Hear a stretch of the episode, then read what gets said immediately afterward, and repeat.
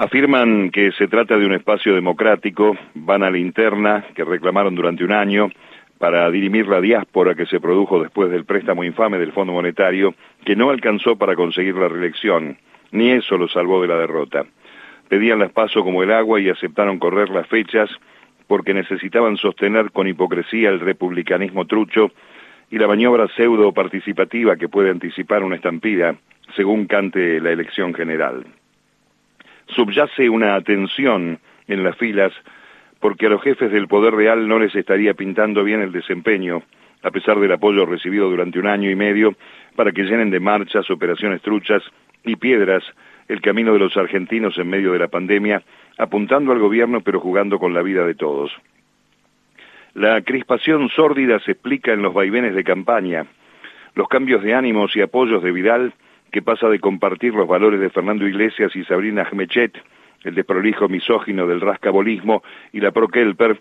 hasta sostener que piensa lo mismo que Milei, para reiterar su aporofobia con la zonificación del consumo capitalino del porro, como antes hizo con el acceso vedado a la universidad. Tal vez esté pensando en una ley para cobrar peaje a los fumones, según los barrios. Se miran con recelo los autoproclamados presidenciables porque notan que se le fue un poquito la mano adelantando los planes para el 23, cuando las cosas no pintan bien en la Casa Grande de Juntos por el Vuelto.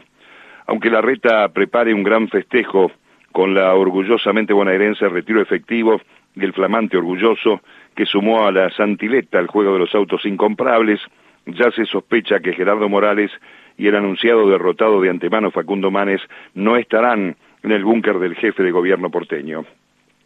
La orden de recurrir, mal que le pese a la reta, a la figura de Macri, con el fin de evitar la estampida del voto propio duro, confronta con los elogios a Milei, provenientes de las declaraciones de Mauricio y Patricia Bullrich, temerosos de que el despeinado les robe el voto de los pibes rebeldes. Son actuaciones organizadas y protegidas por el blindaje de los medios del palo,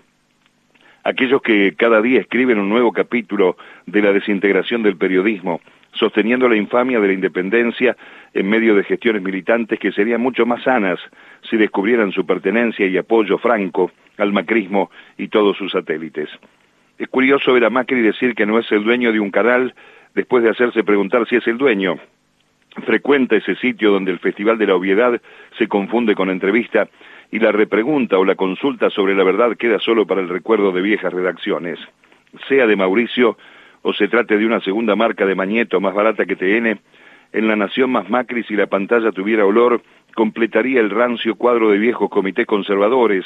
con el discurso acorralado por el interés de defender, y si se puede restaurar otro régimen de retroceso como el del experimento de sus cuatro años. El tipo ahí se siente tan cómodo que sin que nadie le pregunte nada despacha verdades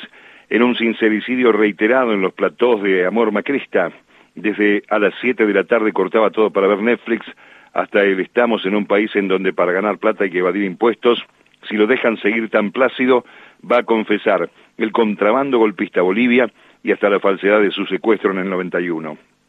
No obstante, sus paseos provinciales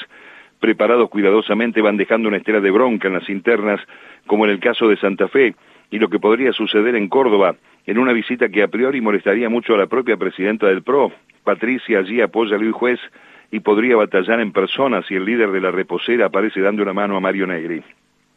Los dos espacios de la interna que han tratado de excluir la confrontación de Córdoba del tironeo interno cambiemita calculan daños colaterales debido a los respaldos de los referentes nacionales. Temen una superposición de Macri y Bullrich en sendos actos opuestos y el costo político que pudiera derivar de sus arengas. Más allá de los resultados del domingo 12, donde cada fuerza hará su lectura, va a resultar muy interesante ver desde ellos y sobre todo desde sus medios cómo se trama el reencuentro sin rencores de los espacios democráticos que integran la segunda alianza y admirar